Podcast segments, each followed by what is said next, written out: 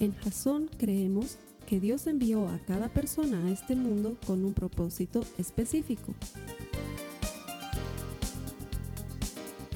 Nuestra misión es ayudarte a que tengas una relación personal con Jesús y a través de ella encuentres ese propósito para tu vida. Queremos ayudarte a alcanzar ese propósito. Es nuestra oración que este podcast te ayude a tener visión, a tener jazón.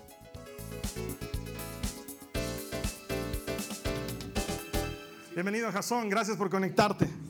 Todas las semanas estamos aquí, desde La Paz, Bolivia, transmitiendo este mensaje por internet hasta el último rincón del mundo sentados en la promesa de Jesús, que este Evangelio se proclamará hasta el último rincón del mundo y entonces Él vendrá por nosotros. Creemos en esa promesa. Y esta es nuestra parte para contribuir al reino. Ponemos estos servicios alimentados por la idea de que todo el que encuentra a Dios encuentra vida. Estamos seguros que vas a encontrar vida por medio de la eterna palabra de Dios, que ha sido preparada por Él para ti hoy. Así que te doy gracias por conectarte. No estás aquí por casualidad. Seguro Dios tiene un propósito con este mensaje. Bienvenido a las personas que me acompañan semanalmente a que juntos le prediquemos al mundo entero las buenas nuevas de Jesús, les doy gracias. No podría predicar si no estuviera con ustedes. Ustedes hacen que esto no solamente funcione, sino que valga la pena, así que les agradezco. Nuestra primera reunión de la semana, ¿te das cuenta? El primer día de la semana, nuestra primera reunión de la semana con la persona más importante del mundo. Su nombre es Jesucristo. Y la Biblia dice que cuando le honras, Él te honra. Él responde de maneras incomprensibles y puede hacer por nosotros mucho más de lo que podemos pedir o pensar. Cada que vienes a la iglesia, estás abriéndote a ese mundo de bendición, ese mundo sobrenatural que entra en tu vida natural y ordinaria y la transforma en algo diferente. Bienvenido Jason y gracias por acompañarme aquí como todas las semanas. Vamos a comenzar una nueva serie. Esta serie se llama Atravesando el Desierto. Vamos a utilizar la vida de Moisés para hacer un estudio de la persona de Moisés. Ahora, estoy consciente que Moisés, sobre todo en el último tiempo, se ha vuelto un personaje muy popular y muy conocido. Y está bien, Está bien, yo no me voy a meter con el aspecto cinematográfico y dramatúrgico de Moisés, que por cierto no tengo nada en contra, he disfrutado mucho la novela, me ha encantado, pero no me voy a ir a eso, porque entre faraones y plagas y milagros y gente quejándose, nos olvidamos de que Moisés era un tipo normal, era una persona como tú y como yo Alguien que no tenía nada extraordinario y que sin embargo había venido a este mundo con un propósito y que la diferencia entre Moisés y nosotros está solamente en la respuesta de Moisés al llamado de Dios. Porque Él también tiene un propósito para ti y Él también tiene un llamado para ti. Y la diferencia está en cómo respondemos. Si aprendemos de la vida de Moisés a responder como Él, vamos a encontrar que la sobrenaturalidad de Dios es algo cotidiano en nuestras vidas. Entonces quiero que nos comparemos todo el tiempo con Él, con la persona. Durante este estudio de cuatro semanas de Moisés, lo siento, si menciono plagas o milagros va a ser tangencialmente porque me voy a enfocar en la persona, en Moisés, en sus características, como un individuo normal que recibió el llamado de Dios y que respondió de manera eficiente. Y estoy seguro que comparándote con Él, juntos tú y yo atravesando el desierto, podemos encontrar qué quiere Dios para nosotros. Esa es la esperanza y la idea de esta serie. Además que vamos a aprender mucho, así que vamos a comenzar con Moisés. Pero antes... Te voy a poner en contexto. Yo podría asumir que todos tenemos idea de quién es Moisés y lo que ha vivido, pero no, no debo hacer eso porque probablemente hay alguien aquí que viene por primera vez a un servicio cristiano o alguien que está conectado por primera vez que no tiene idea de Moisés, así que te voy a contar un poquito de contexto. Los israelitas vivían en una tierra que se llamaba Caná. Y en todo el planeta vino una gran hambruna, una época en la que escaseaban los alimentos. Por esas cosas de Dios, el que gobernaba Egipto en ese entonces se llamaba José y era el gobernador de todo Egipto, la potencia mundial número uno en esa época. José se mandó a traer a toda su familia a vivir con él y cuando llegaron a Egipto, él les instruyó específicamente, les dijo, cuando vean al faraón, le van a decir que ustedes vienen de Caná y que son pastores de ovejas, porque para un egipcio es muy deshonroso ser pastor de ovejas y entonces los va a mandar a vivir en la tierra de Gosen, que es la mejor tierra porque es la que tiene pastos y tiene naturaleza y donde viven las ovejas. Y con eso nosotros vamos a lograr vivir en lo mejor de la tierra sin meternos en problemas con los egipcios que consideran ser pastor como algo muy deshonroso. Y así sucedió. 70 personas aproximadamente se fueron a vivir en la tierra de Gosen y empezaron a crecer y a multiplicarse. Y los años pasaron y Egipto se llenó de hebreos. Ahora, para que tengas un poco de noción de lo que está pasando, eh, el faraón se preocupa por la gran cantidad de hebreos que hay, no porque es netamente maquiavélico de, ah, ¿cómo hago para destruir gente? Ah", sino porque han sobrepasado su población. Haz de cuenta lo siguiente, sin querer ser ofensivo con ningún tipo de raza en el planeta, pero aquí latinoamericanos, tú viviendo en el lugar donde vives y digamos que vienen a vivir cerca de tu casa un grupo de coreanos o japoneses o chinos que por su aspecto son visiblemente diferentes, nada más. No tienes nada en contra de ellos, son buenos cuates, a veces te invitan su sushi, está todo bien, ¿sí? Pero pasan los años y de vivir en, el, en, un manzano de un vecindario, ahora viven en todo el vecindario, y han ido creciendo y se han ido multiplicando, y ahora viven en toda la zona, y han ido creciendo y se han ido multiplicando, y ahora tienen todos los empleos, todos los trabajos y todas las cosas de toda media ciudad. Entonces ya empiezas a preocuparte y dices, creo que ya este lugar no es el lugar que era antes, creo que ahora es el lugar de ellos. Y el faraón, por un espíritu nacionalista y conservacionista de las cosas que ellos tenían, decide ponerle un alto. Y los que le informaban sobre las cosas le dicen que los hebreos se reproducen todo el tiempo, parecen conejos, o sea, nacen, nacen, nacen, no se los puede detener. Entonces el faraón dice, bueno, ni modo, vamos a hacer dos cosas. La primera, ellos serán esclavos, viven en nuestra tierra, pero nos tienen que servir a nosotros, serán esclavos, trabajarán para nosotros sin recibir un pago por lo que hacen, número uno. Y número dos, a partir de este momento vamos a matar a todos los niños varones que nazcan de una mujer hebrea. Y ahí, eh, en base a este decreto, comienza una especie de genocidio en el cual se empieza a matar a todos los niños varones que nacían, hebreos. Y sin embargo Dios se las ingenia para que en medio de eso Moisés nazca. Nace Moisés de una familia hebrea, descendiente de Leví, y sus padres lo esconden por un tiempo. Pero ya la presión era muy grande, los soldados venían cada vez a ver si no había niños varones en la casa, porque los iban a matar, y era imposible esconderlo. Y la Biblia no nos explica muy bien, no nos dice que su mamá confiando en Dios hizo tal cosa, sino que nos dice simplemente que agarró una canasta de mimbre y la calafateó para que no le entre agua y lo puso al bebé allá adentro y lo soltó en el río.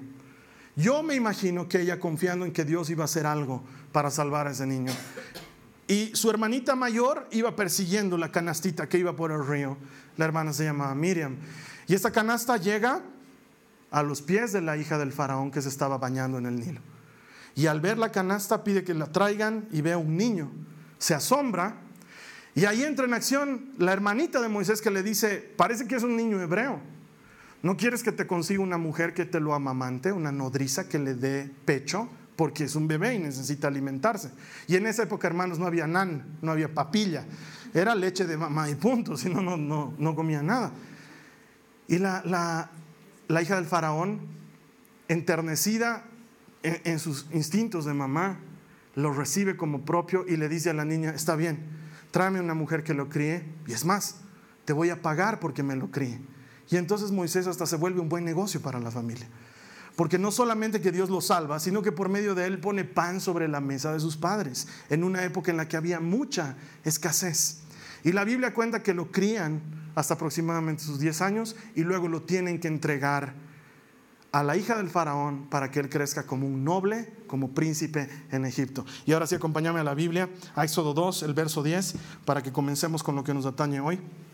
Años más tarde, Éxodo 2.10, cuando el niño creció, ella, la mamá de Moisés, se lo devolvió a la hija de Faraón, quien lo adoptó como su propio hijo y lo llamó Moisés, pues explicó, lo saqué del agua. Y a partir de ese momento, Moisés creció en el palacio como un egipcio más, como noble, aprendiendo a escribir, aprendiendo matemáticas, astronomía, finanzas, historia, aprendiendo sobre guerra, aprendiendo sobre gobierno, porque era un noble. Dios se las había ingeniado no solamente para proteger su vida, sino para conseguirle una beca en la mejor universidad de la época. Porque cuando Dios tiene un propósito, y ese es el motivo central de este mensaje, cuando Dios tiene un propósito, Él se va a ingeniar para que ese propósito ocurra, pase lo que pase y pésele a quien le pese. Cuando Dios escoge a alguien para algo, nada en el universo entero va a impedir que esa persona cumpla su propósito. Esa es la manera en la que Dios obra. Y todas las circunstancias eran adversas para los hebreos, pero Dios quería libertarlos y para eso se les había ingeniado de elegir, escoger a alguien y que ese alguien tenga lo que hace falta para libertarlos. He debido tener más o menos unos 23 años cuando te cuento esta historia. Yo conocí a Jesús cuando tenía 14 años. Y como muchas cosas en mi vida, mis papás pensaron que conocer a Jesús iba a ser una más de todas esas cosas que comenzaba y nunca terminaba. Había sido scout, había dejado de ser scout. Había sido tecondista, había dejado de ser tecondista. No se metan conmigo, sé manejar nunchacos. Eh, había sido nadador, dejé de ser nadador. Había sido algo y dejaba de ser algo. Me metía en otra cosa y dejaba de hacer otra cosa. Me emocionaba con algo y lo soltaba. Y a mis 14 años conocí a Jesús y mis papás siempre bromeaban y decían, ¿hasta cuándo le durará eso de ser cristiano? Pero no se me pasaba. Pasó un año y no se me pasaba. Pasaron dos años y ya estaba metido como si te hubieras metido en mantequilla. Estaba lleno de Cristo por todas partes. Hablaba, pensaba, leía. Todo mi mundo giraba en torno a Jesús y mis papás decían, algo se le va a pasar. Mis abuelos ya empezaron a preocuparse y les decían a mis papás, no pueden permitir. A mí en mi casa me decían Albertito. Entonces no pueden permitir que el Albertito se vuelva tan, tan eh, religioso y fanático. Y ellos me hablaban y me decían, hijito, no puedes ser un traga hostias. No puedes estar todo el día de monaguillo. No puedes estar ahí. Eh, eres chico, tienes que divertirte, tienes que hacer otras cosas. No puedes estar metido todo el tiempo en religión y en la Biblia. Y los años fueron pasando y nunca se me fue pasando el asunto. Hasta que llegó una época en que en mi casa me hacían bullying por ser cristiano. Y es verdad. Hoy estoy aprovechando que no han venido mis papás a la iglesia para contarles. Me hacían bullying por ser cristiano. A otros hijos les daban permiso para que lleguen a las 3 de la madrugada, borrachos y oliendo a cigarro. Y yo tenía que estar 12 en punto como cenicienta en mi casa después de haber estado orando o ministrando o en una vigilia que por cierto duraban hasta las 6 de la mañana. Yo no podía estar. Y me hacían bullying, de veras, no me dejaban. Era como que tenían miedo, y claro, los entiendo como papás, tenían miedo de que eh, por ser cristiano descuide mi vida y, y, no sea profesional y no tenga un futuro. Preocupaciones de los papás. Y además no habían entendido bien a Cristo, algo así era. Entonces me hacían bullying. Adicionalmente a eso, servir ha sido algo que no ha sido fácil en mi vida. No es como que yo tuve deseos de servir y me dijeron, toma papito, serví, ¿qué quieres hacer? Sino al contrario, cuando yo quería hacer algo por Jesús siempre era un freno y ponerme una pausa y detenerme y denle algo pero no tanto y confiémosle algo pero no mucho, algo que no sea importante y algo que no sea muy grande porque se le van a subir los humos. Y entonces era freno y freno y encima llegaba a mi casa y era bullying y freno y entonces era complicado para mí ser cristiano y sin embargo yo estaba enamorado de Cristo y había decidido darle mi vida, pase lo que pase. Y entonces una mañana que yo estaba orando en mi dormitorio, mis papás entraron todavía de pijama al dormitorio y se sientan en mi cama y ¿te podemos hablar? Entonces yo dejo, estaba leyendo mi Biblia y ellos me dicen, eh, hemos estado orando y mi papá se pone a llorar y me dice, eh, queremos pedirte perdón porque todos estos años hemos sido impedimento para ti para la obra del Señor. Y el Señor nos ha hablado y nos ha dicho que te tenemos que apoyar. Entonces, queremos saber qué quieres que haga, que hagamos, hijito. Porque vemos que no te dejan predicar, vemos que no te dejan enseñar, vemos que te ponen. Entonces, ¿qué hacemos? Eh, ¿Quieres irte a estudiar a otro lado? ¿Quieres irte a estudiar para ser pastor? ¿Quieres irte a estudiar para ser teólogo? ¿Qué quieres, qué quieres que hagamos? Y entonces... a los 23 años, eso es emocionante porque yo podría haberles dicho, uy, qué, gran idea. Em, mm, ¿Puedes ponerme una iglesia, papá? Pero no, no sucedió de esa manera, sino que justo en ese momento yo estaba orando por algo así. Y entonces les dije a mis papás lo que sigo creyendo hoy. Les dije, ¿ustedes creen que si Dios quisiera tenerme parado delante de un grupo de personas predicando, no lo habría hecho ya? ¿Creen que nosotros estamos deteniendo la mano de Dios de alguna manera? ¿Que le estamos perjudicando o le estamos demorando en su plan? Si no estoy haciendo lo que tendría que estar haciendo según lo que ustedes y yo creemos que debería estar haciendo, ¿no será que es Dios el que no quiere que lo esté haciendo todavía? Porque creo que nadie puede contra la poderosa mano de Dios. Creo que cuando Dios te quiere haciendo algo, Él te va a poner a hacer eso pase lo que pase y le pese a quien le pese.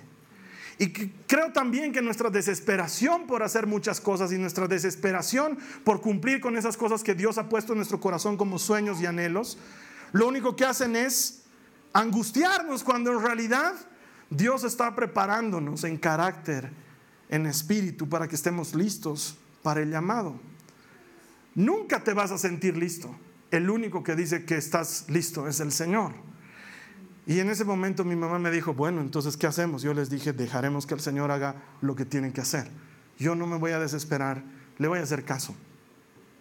Moisés seguramente se ha preguntado muchas veces, ¿por qué me salvaron como me salvaron? ¿Por qué tantos niños hebreos de mi edad murieron y yo no morí? ¿Por qué la hija del faraón me adoptó? ¿Por qué vivo en este palacio?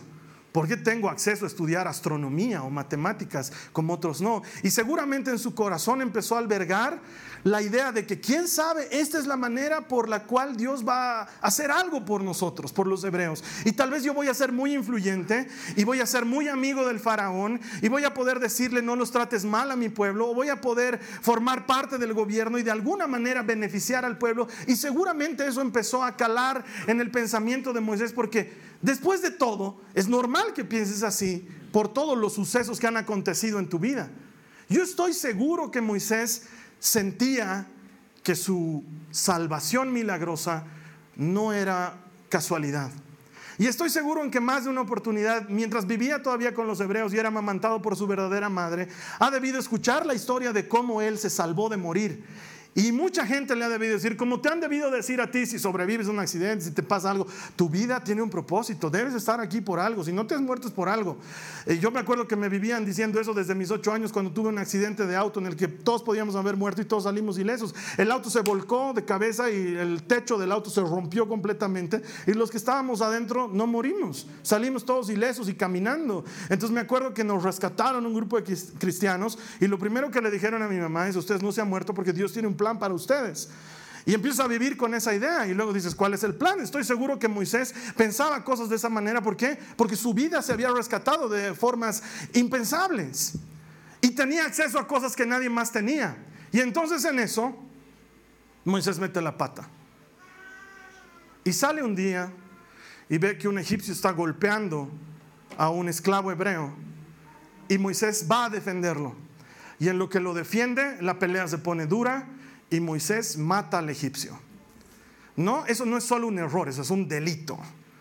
Y luego hace algo más grave todavía, esconde el cadáver para que nadie se entere. Y es en ese momento cuando retomamos la vida de Moisés. Mira lo que dice el verso 4 y 5. Perdón. Éxodo 2, el verso 14, dice, el hombre le contestó, porque ahora se mete a defender a dos hebreos que se están peleando. El hombre le contestó, Éxodo 2.14 dice, ¿quién te nombró para ser nuestro príncipe y nuestro juez? ¿Vas a matarme como mataste ayer al egipcio? Entonces Moisés se asustó y pensó, todos ya saben lo que hice. De alguna forma, Moisés se bypaseó el propósito de Dios para su vida y cometió un error que ahora le pesaba en sus espaldas. Pero Dios tenía un propósito. Dios había visto a Moisés como alguien que iba a hacer lo que él pensaba que era lo mejor para su pueblo, que era sacarlos de Israel. ¿cómo sucede esto? Cuando alguien va a fabricar, por ejemplo, un teléfono, no piensan primero en el chip o en las tuerquitas que van a servir para agarrar la carcasa. Primero piensan en el propósito del aparato. O cuando van a hacer una licuadora o una procesadora de alimentos. Primero se piensa en el propósito del objeto y luego se elabora las piezas para que cumpla ese propósito. Nadie comienza preparando una procesadora de alimentos y termina siendo una batidora y dice, bueno, pues por lo menos bate. Yo quería que corte, pero... Sino que preparas las piezas para que cumplan el propósito inicial de tu idea. Entonces voy a necesitar cuchillas y fabricas cuchillas para ese propósito. Y voy a necesitar engranajes y fabricas engranajes para ese propósito. Voy a necesitar que tenga toma corriente y fabricas una pequeña tarjetita madre que vaya a un interruptor de electricidad. Todo lo que haces es conforme al propósito. De la misma manera sucede contigo y conmigo. Mira lo que dice el Salmo 139 en el verso 16. Dice, Salmo 39, verso 16, me viste antes de que naciera cada día de mi vida estaba registrado en tu libro. Cada momento fue diseñado antes que un solo día pasara. Primero Dios elabora su propósito y luego te fabrica a ti para ese propósito. No funciona al revés. No es que Dios te crea a ti y luego te lo hace un propósito a tu medida. Es al revés. Tú eres a la medida de tu propósito.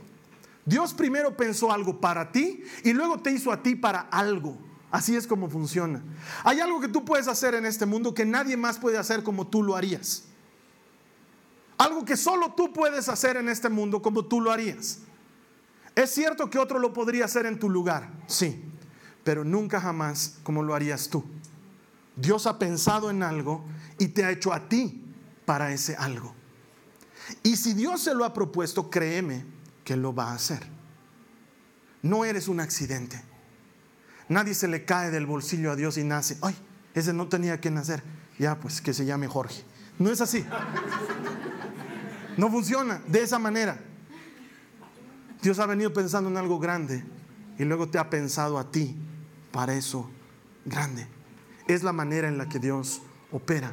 Con razón le dice a Jeremías lo que está en Jeremías en el capítulo 1, los versos 4 y 5. Está hablando el profeta Jeremías y dice, el Señor me dio el siguiente mensaje. Te conocía aún antes de haberte formado en el vientre de tu madre. Antes de que nacieras, te aparté y te nombré mi profeta a las naciones. Antes de formarte en el vientre de tu madre. ¿Cómo lo podría poner en palabras? Cuando no eras. Cuando no eras. Ni siquiera habías. Ni habías ni eras. Antes de eso Dios tuvo un plan y luego dijo, dijo, me voy a hacer alguien para ese plan y te hizo a ti. Lo mismo sucede con la vida de Moisés. Voy a libertar a mi pueblo de Egipto y para eso me voy a formar un Moisés. Y forma a alguien para un propósito. Con razón Einstein decía que Dios no juega los dados. Todo esto se mueve bajo la poderosa mano de Dios. Y sin embargo el pobre de Moisés está ahí metido en el palacio y no entiende el propósito de Dios. Y mete la pata y mata a un hombre y lo entierra y luego se encuentra con este otro hombre que le dice, ah, claro, el señor delincuente ahora va a venir a ser el juez de nosotros, solamente porque se viste de blanco y está rapado. No, papito, no es así. Y Moisés se da cuenta que está en un serio problema. Y después de haber cometido un delito, comete otro porque se escapa de Egipto en lugar de entregarse y enfrentar las leyes, se escapa y ahora se ha vuelto un fugitivo. Es pecado tras pecado y error tras error. De haber sido noble y príncipe en Egipto, ahora termina siendo un fugitivo de la ley en una tierra extraña. De haber sido príncipe y haber tenido acceso a todo, Ahora es un mendigo, no tiene acceso a nada, no tiene dinero para comprar cosas, no tiene nombre para declararlo, no tiene familia que lo respalde. de haber sido alguien importante en Egipto, ahora ha llegado al grado más bajo que un egipcio podía llegar y es pastor de ovejas. En eso se transforma. En lo que para un egipcio era tan deshonroso, él termina de conseguir el único puesto vacante, pastor de ovejas. Y para colmo de males, de haber sido alguien importante y tener autoridad, pasa a ser siervo y siervo de su suegro. Siervo de su suegro. De todas las cosas que te pueden pasar, trabajar para el papá de tu esposa debe ser una de las peores. Adivina quién tienes que rendirle cuentas de todo, de todo. Entonces tu esposa te dice, ah, mi amor, quisiera que compremos eh, una nueva alfombra para el baño de los chicos. no empieces a mí, tengo que pedirle a tu papá. ¿Qué me estás pidiendo a mí? No pongas en calores, tengo que hablar con tu papá para ese tema. Ay, mi amor, quisiera que tengamos casa propia. Yo también quisiera, pero tu papá no nos deja. Además, no me aumenta el sueldo. Pero pedirle que te aumente, pedirle tú, es tu papá. Moisés estaba en un serio problema. Había cambiado todo por nada. Había pasado de ser notorio a ser el último. Votado en algún lugar de Madián, más allá del desierto. Y tal vez tú sientes que te ha pasado eso en algún punto. Yo me lo imagino a Moisés sentado, mirando las estrellas, una noche tranquila en el desierto, extrañando los lujos del palacio y pensando, ¿cuántas veces he creído que yo iba a ser el que iba a hacer algo por los hebreos? Y ahora ya no puedo. Lo he echado todo a perder. He matado a un hombre, he escapado de mi país, no me queda nada. Tal vez has estado en ese punto. Sentías que tenías un gran propósito, que Dios te había llamado para algo grande, pero de pronto cometiste un pecado o un error y todo se fue por la borda. Eh, dejaste la universidad antes de tiempo porque necesitabas el dinero, nunca pudiste retomar las clases y ahora ves cómo otros son profesionales y tú no eres profesional y eso te pesa. Y dices, tal vez arruiné lo que Dios tenía para mí ahí. O quizás embarazaste a tu novia y tuviste que casarte y la verdad es que nos llamaban y ahora tienes dos, tres hijos con una mujer que no amas y ella tampoco te ama a ti y dices, yo creo que ya arruiné todo lo que Dios tenía para mí. O quién sabe, has estado metido en drogas y en alcohol y eso le ha pasado una factura a tu cuerpo y a tu vida. Y luego te pones a pensar, ¿qué me toca ahora? Porque tenía todo para salir adelante y lo despilfarré. ¿Quién sabe? Te metiste en problemas de dinero, adquiriste deudas que no debías haber tomado y ahora estás atrapado con la soga en el cuello y dices, ¿cómo puedo tener sueños y expectativas de que Dios haga algo conmigo si he despilfarrado todo lo que Dios me había dado en un inicio? No he sabido administrarlo. Tal vez estás en ese punto en el que sientes que el propósito de Dios se ha diluido para tu vida. Moisés estuvo ahí, claro que estuvo ahí. De hecho, cuando tuvo su primer hijo, le puso por nombre Gersón, que significa soy extranjero en una tierra extraña soy forastero en una tierra extraña. ¿Qué clase de nombre es ese para tu hijo? Un nombre que habla de cómo se sentía Moisés. Todo lo que tenía y era bueno para mí lo he perdido. Ahora soy un forastero. Ahora estoy en una tierra extraña. Creo que no hay esperanza para mí. Moisés ha llegado a ese punto en el que no importa cuántas veces le hayan contado la historia de cómo se salvó de las aguas, él siente que lo ha botado todo por el caño cuando mató a ese egipcio. Y el pecado sigue ahí en su mente. Pero yo estoy seguro que tú como yo amas esa parte de las películas en las que no es el diálogo el que te avisa que la situación está cambiando, ni la forma de actuar de los actores, sino lo primero que comienza a cambiar es la música. Empieza a ponerse emocionante. Empieza a subir un poquito. Y entonces ahí cuando el chico dice, voy a ir a buscarla. Y ella ya está en un taxi yéndose al aeropuerto y la música empieza bum, bum, bum, bum, bum, bum, bum, bum. Y el taxi, taxi se sube y tú empiezas a emocionarte con él. Siga, sigue esa movilidad. Y la música se pone emocionante. O es como cuando, cuando el héroe está a punto de morir y el enemigo ya lo tiene hundido ahí en el piso y de pronto la música empieza bum, bum, bum, bum, bum, bum, bum. Y el héroe, ahí en lo que está hecho pomada, abre sus ojos y tú dices, uy, este se va a levantar y bum, bum, bum, bum. Y la cosa se pone emocionante y en en ese momento Dios es el inventor de esas cosas. Si no, mira lo que dice la palabra de Dios en Éxodo, en el capítulo 2, en los versos 23 al 25. Sucede lo mismo. Con el paso de los años, el rey de Egipto murió y la música empieza a sonar. Pero los israelitas seguían gimiendo bajo el peso de la esclavitud. Nada ha cambiado. Los actores siguen igual. Todo sigue igual. Clamaron por ayuda y su clamor subió hasta Dios. La música se pone mejor. Quien oyó sus gemidos y se acordó del pacto que había hecho con Abraham, Isaac y Jacob y la música. Y aquí viene el tope cuando dice, miró desde lo alto a los hijos de Israel y supo que ya había llegado el momento de actuar.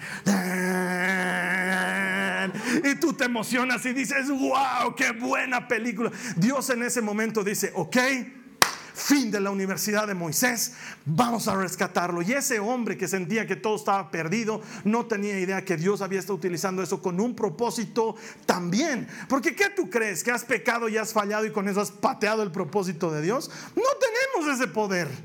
No podemos hacerlo. Lo único que hacemos es si demoramos el propósito de Dios, si modificamos la manera en que Dios nos va a tratar, si mostramos lo débil de nuestro corazón o el tratamiento que necesita muchos de nosotros por pecar, por ir en contra de Dios, lo que hacemos es meternos 15 años más en el taller del maestro, 15 años más de los que teníamos que estar ahí, donde va a tener que pulirnos y lijarnos y limarnos, pero el propósito no ha cambiado, el propósito sigue siendo el mismo. Y Moisés pensaba que estaba exiliado en el desierto y Dios le estaba enseñando a ser paciente. Moisés estaba tirado, rodeado de ovejas y Dios le estaba enseñando a lidiar con gente imposible. Y Moisés estaba ahí abandonado de Dios, pero Dios estaba forjando su carácter. Y sirviendo a su suegro, y Dios lo estaba volviendo humilde y obediente. Y lo que para Moisés era una demora o un cambio de planes, para Dios era simplemente universidad. Este hombre no está listo para liberar a mi pueblo. Necesita pasar por un proceso de formación. Pensaba que estudiando astronomía tenía lo que hacía falta. Yo no necesito astronomía para liberar a mi pueblo, pero sí necesito saber dormir entre ovejas. Sí necesito saber aguantar el desierto. Sí necesito que sepa ser humillado, que sepa ser obediente. Sí necesito que sepa ser paciente. Sí necesito que pase horas y horas en silencio para que aprenda a distinguir cuando yo le hablo versus cuando le están hablando otras personas. Él estaba estudiando matemáticas en el palacio. eso no me sirve. Yo necesito la universidad del desierto. Y cuando todo parecía perdido para Moisés, para Dios nada se había perdido. O como lo diría Jesús en Lucas 19:10. Porque el Hijo del Hombre vino a buscar y a salvar lo que se había perdido. Y si sucedió de tal manera con Moisés, ¿qué te hace pensar que no sería así contigo? ¿Qué crees? ¿Que Dios se ha dado por vencido contigo? Si Dios no se da por vencido contigo, tengo que decirte una cosa con mucho respeto, pero al mismo tiempo con mucha vehemencia. ¿Quién te crees tú para darte por vencido? Si Dios no se dio por vencido contigo, ¿quién te crees tú para darte por vencido? ¿Crees que puedes contra la poderosa mano de Dios que va a cumplir su propósito, pase lo que pase y pésele a quien le pese? Él es especialista en buscar y salvar lo que se había perdido. Y tengo que decirte de parte de Dios que tu vida no se le ha perdido, que no ha fallado su propósito y que Él va a terminar de hacer lo que tiene que hacer contigo. Dios no terminó todavía contigo cuando yo era muy muchachito, jugaba fútbol en mi colegio y logré entrar a la selección de fútbol de mi colegio. Y me acuerdo que cuando salíamos a jugar partidos de fútbol, nos ganaban los otros equipos. No éramos grandes futbolistas, nos ganaban 3-0, 4-0, 6-0. Entonces, ya el siguiente partido lo empieza a jugar medio desganado. Y ya cuando te meten dos goles, ya empieza a jugar a la gente. Y me acuerdo que el profesor, el director técnico del equipo, el profesor, siempre tenía una misma frase. Estábamos así corriendo, arrastrando nuestros pies, y él empezaba a aplaudir y gritaba: No he escuchado el pito, no he escuchado el pito, sigan jugando, sigan jugando. Y nosotros sabíamos que entonces el partido no había acabado. Y cuando estábamos empezando a languidecer, escuchábamos el grito, no he escuchado el pito, vamos, no he escuchado el pito. Y él nos estaba diciendo, el partido no se ha acabado, seguí jugando porque hasta que el pito no toque, el partido no ha terminado. Tienes que seguir jugando. Bueno, pues ahora vengo a decirte parte de Dios, no he escuchado el pito. Alguien debería decir un mejor amén que ese. No he escuchado el pito. No sé quién te sientes tú para decir que el partido ha terminado. Lo último que me acuerdo es que esta era su pelota y esta es su cancha. Y él dice cuándo comienza el partido y él dice cuándo termina. No he escuchado el pito. No tienes permiso de darte por vencido. No tienes derecho de darte por vencido. Porque tú no eres el que te has escogido a ti mismo. Él es el que te ha escogido a ti. Él es el único que dice cuándo se ha terminado el partido. Y si estás escuchando este mensaje, es porque Dios quiere decirte que no se ha dado por vencido contigo. Porque podrías no haber venido. ¿Sabías que hoy día en mi país es 6 de agosto? El 6 de agosto en mi país es, el día, es el día en que celebramos que Bolivia nació libre, independiente y soberana a la ocupación española. Los españoles los amamos, Dios los bendiga, pero nos estaban hasta el cogote. Y nos liberamos de ustedes, aleluya. Y entonces el 6 de agosto lo celebramos. ¿Sabes qué? Quisiera mostrarte cuánta gente hay ahorita en la iglesia.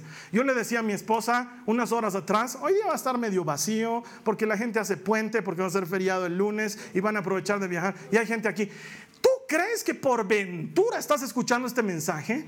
Ahorita podías estar en Cochabamba tomando sol, o podías estar en Santa Cruz piscineando, o podías estar en tu casa viendo Fórmula 1, pero ¿sabes qué estás haciendo? Estás escuchando que Dios te dice, no he escuchado el pito. Él no se ha dado por vencido contigo. Este mensaje lo estás escuchando hoy por algo.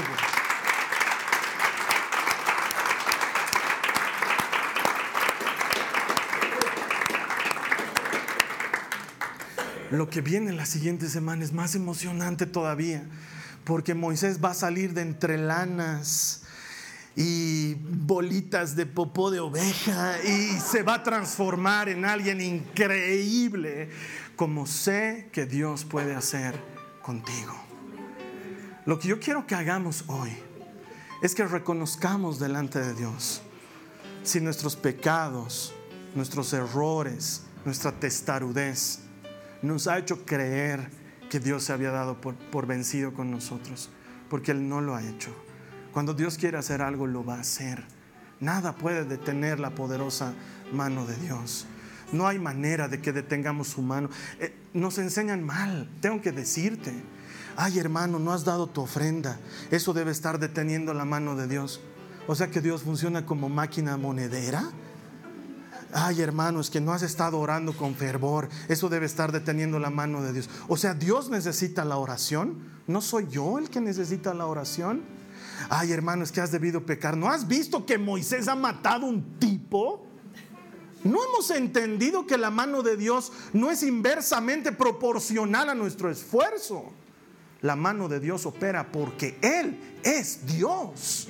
Está más por encima de lo que podemos imaginar. Ni siquiera yo debería estar aquí hablando de Él cuando no puedo describirlo. Y Él no se ha dado por vencido contigo. Así que lo que vamos a hacer a continuación es vamos a orar y vas a decirle al Señor que te alineas otra vez con Él para que el propósito siga en marcha. Yo te invito que ahí donde estés cierres tus ojos y ores conmigo. Muchos de nosotros, con ojos cerrados, muchos de nosotros hemos pensado que somos un accidente en esta vida. Porque decimos, ah, Carlos Alberto, no conoces mi historia y no sabes cómo yo vine al mundo. Pero tengo que decirte que no eres un accidente, que a Dios nadie se, se le cae de su bolsillo, que si estás en este mundo es por algo. Y no importa cómo hayas venido a este mundo, no importa cómo hayas sido concebido, no importa si tus padres te trajeron por amor o por una noche más.